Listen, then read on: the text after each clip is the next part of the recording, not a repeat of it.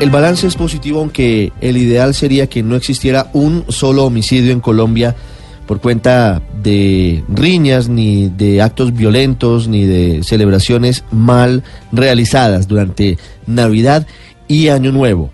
El general William René Salamanca es el director de Seguridad Ciudadana de la Policía Nacional. General Salamanca, buenos días.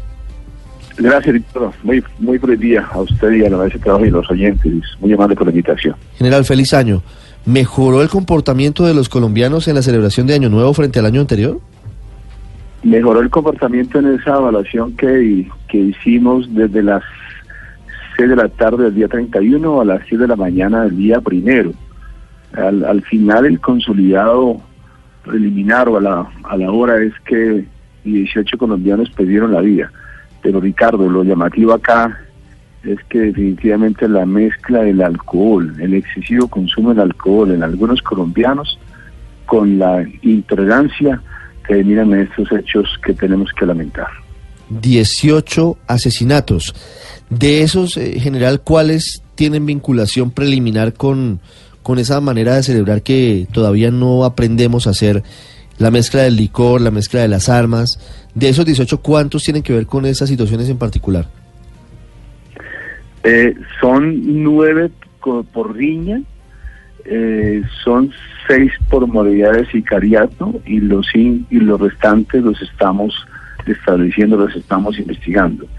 Eh, la mayoría de las personas que perdieron la vida, perdieron la vida por el, el, uso de un arma cortopunzante. Y mi llamado es que para estas fechas el colombiano debe celebrar en familia, con calma, no puede haber discusiones, sino un diálogo acompañando a la celebración. El alcohol es eh, importante tenerlo en la celebración, pero con el consumo moderado. Destaco también, Ricardo, que en esta evaluación que hicimos de despedida y llegada Año Nuevo, no tuvimos ninguna pérdida de vida donde hubiese un conductor borrachito que cometiesen un siniestro vial. Y esto ya habla de manera positiva del comportamiento de los conductores en el país. General, el tema de las riñas, sin embargo, sigue siendo muy alto. ¿Qué hacer frente a esta manera tan equivocada de los colombianos resolver los problemas? Sí, el, el, el ejercicio acá es de todos los colombianos. No se requiere del policía en cada esquina para que para que yo no confronte con mi vecino. Inclusive, eh, lo digo, lo digo de manera directa, encontramos eh, riñas al interior de las familias. La discusión del hermano con, con el hermano mayor con el hermano menor, del primo, del pariente y, y del amigo, que terminaron algunas discusiones en lesiones mayores en, en, ellos y otros casos donde la vida se perdió. Y aquí el llamado es para que el colombiano sea tolerante, haya diálogo y estas fechas sean para celebrar y no para lamentar. Sí, general. Ahora dice usted que de los 18 colombianos que perdieron la vida en la víspera de Año Nuevo, seis fueron por casos de sicariato, lo que significa que hay gente que está contratando asesinos a sueldo para matar a alguien un 31 de diciembre. ¿En dónde se dieron estos casos y bajo qué circunstancias? Sí, básicamente son ajustes de cuentas entre ellos, porque hay compromiso de estas personas, por ejemplo, en la distribución y el tráfico de estupefacientes, porque están inmersos en el delito y los, lo registramos, en el, por ejemplo, en el departamento del Valle, eh, también en, en Medellín y, en el occidente del país, en Buenaventura.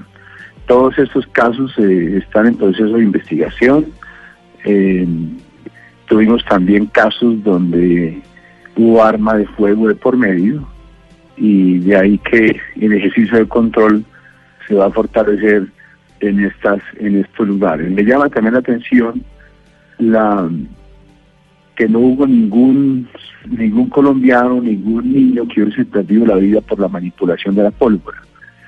Pero a pesar de eso, sí es preocupante la cifra que nos da el Instituto Nacional de Salud, de más de 620 colombianos que resultaron lesionados por manipular pólvora de manera irresponsable. General, ya le voy a preguntar sobre pólvora, pero antes quiero preguntarle sobre las balas perdidas. ¿Se había disminuido el número de personas heridas por esa práctica terrible que se había ido erradicando? Hay dos casos en Pitalito y en Bogotá, uno en cada uno de esos lugares. ¿Se sabe quiénes fueron los responsables? Aún no, Ricardo. Eh, al, al, al final del ejercicio, la información que registra la policía es que se presentaron en Colombia en estas fechas 14 personas lesionadas por balas perdidas, cuatro, cuatro adultos, eh, perdón, cinco adultos y, y nueve menores. El último caso se presentó en la noche del día 31 en el municipio de Pitalito. Nosotros allí ofrecimos una recompensa de hasta 20 millones de pesos para quien nos dé información por la persona que causó esta lesión. La niña está estable, está fuera de peligro, pero no por eso la policía no va a dejar de investigar estos hechos. Y un caso presentado en la localidad Razaro Híbrido en Bogotá, donde la Policía Metropolitana y el propio alcalde de la ciudad, el doctor Peñalosa, están liderando la investigación. 7.26 minutos. General, Hablando sobre la pólvora, la cifra sigue siendo muy alta y preocupante en el número de quemados. Hay una reducción frente al año anterior, pero esa cifra de la que estamos hablando hoy, que son eh, más de 600, exactamente 675 personas quemadas, deja todavía muchos interrogantes. Sí, Ricardo, a pesar de los planes que la Policía Nacional llevó a cabo y aún mantiene más de 7.600 planes en todo el país, donde encontramos, por ejemplo, 20 fábricas dedicadas a la concentración y al manejo de la pólvora, donde personas de manera irresponsable estaban manipulando y concentrando estos elementos, colocando en riesgo su vida, su integridad y la de los vecinos. Eh, incautamos cerca de 50 toneladas de pólvora en los controles a cabo por la policía. También personas que llamaron para informar dónde estaba esta concentración de pólvora.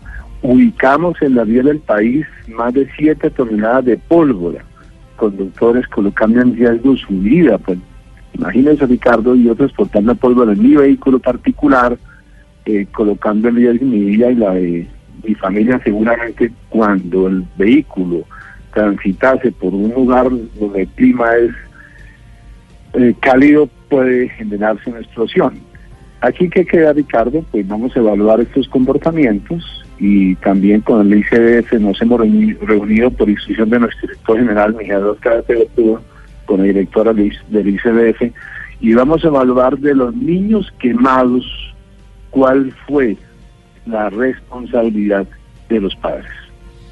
¿Y qué puede pasar con esos padres que se encuentren responsables de esa situación? Bueno, la propia directora del ICF, la doctora Pungilupi, evaluamos con ella la posibilidad de, analizar hasta dónde podrían perder la patria potestad. Aquí se llegó la hora que los colombianos eh, eh, no solamente respetemos, rodeemos a los niños, sino que de verdad seamos vigilantes de ellos. Un niño solo en la calle, un niño manipulando pólvora y mi papá descuidándome, aquí algo tiene que pasar. General, una pregunta para finalizar sobre la operación Retorno. Ha sido un fin de año atípico porque el 24 y el 31 de diciembre quedaron en la mitad de, un festivo y entonces eh, algunas personas les dieron el 24 y el 31 como día no laborable, algunos adelantaron trabajo. Eh, ¿Cómo está previsto el operativo para este fin de semana que viene, que es el último puente de comienzos de año, el puente de Reyes. ¿Cómo van a funcionar restricciones y cómo va a funcionar la policía de tránsito? Sí, Ricardo, destacar primero que en este puente festivo el ejercicio lo valoramos porque los colombianos empiezan a comportarse ya de manera correcta. ¿Y a qué me refiero? En, en, en la despedida de año desde el día viernes, 12 de la, 2, 6 de la tarde hasta noche, 12 de la noche, eh, salvamos 60 vidas. ¿A qué me refiero? Registramos el año pasado, en esta misma fecha, 125 personas que perdieron la vida en accidentes o siniestros viales. Este año 65 a cierre anoche, 12 de la noche. Tuvimos una reducción importante de menos 15% en siniestros y 6% en lesionados. Aún, Ricardo, detectamos conductores mezclando la conducción con el alcohol, detectamos 111 a nivel país. El año pasado fueron 281 y eh, sancionamos este año, en esta época, a casi 4.000 conductores por infringir normas de tránsito. Destaco las cifras de reducción porque mm, ya el conductor está aflorando un comportamiento diferente en las vías del país, notándose tolerancia, el respeto por el otro, el respeto por el actor vial, y esto es importante destacarlo, Ricardo. Sí. Para el puente festivo, ¿cómo van a funcionar las restricciones y los cambios para lo que viene? No, no hacemos la evaluación el día de hoy con el, la ministra de Transporte y su equipo, donde miramos eh, la movilidad. Eh, la transitabilidad por los peajes, eh, el comportamiento como ocurrió el año anterior, para poder sobre todo tomar medidas en la restricción del transporte de carga. A propósito del transporte de carga, para los que se interesen en llegar a Bogotá, me refiero a los a los transportadores de carga el día de hoy, la restricción va hasta las 12 del día para permitir que muchos bogotanos retornen a, la ciudad en la mañana de hoy. Le estaré preguntando más adelante esta semana, general, para conocer detalles de cuál será ese operativo para el Puente de Reyes. Muchas gracias, general Salamanca. Gracias por la invitación, Ricardo. Un feliz día para todos y el mejor de los años para el pueblo colombiano. Lo mismo para usted y para los integrantes de la Policía Nacional.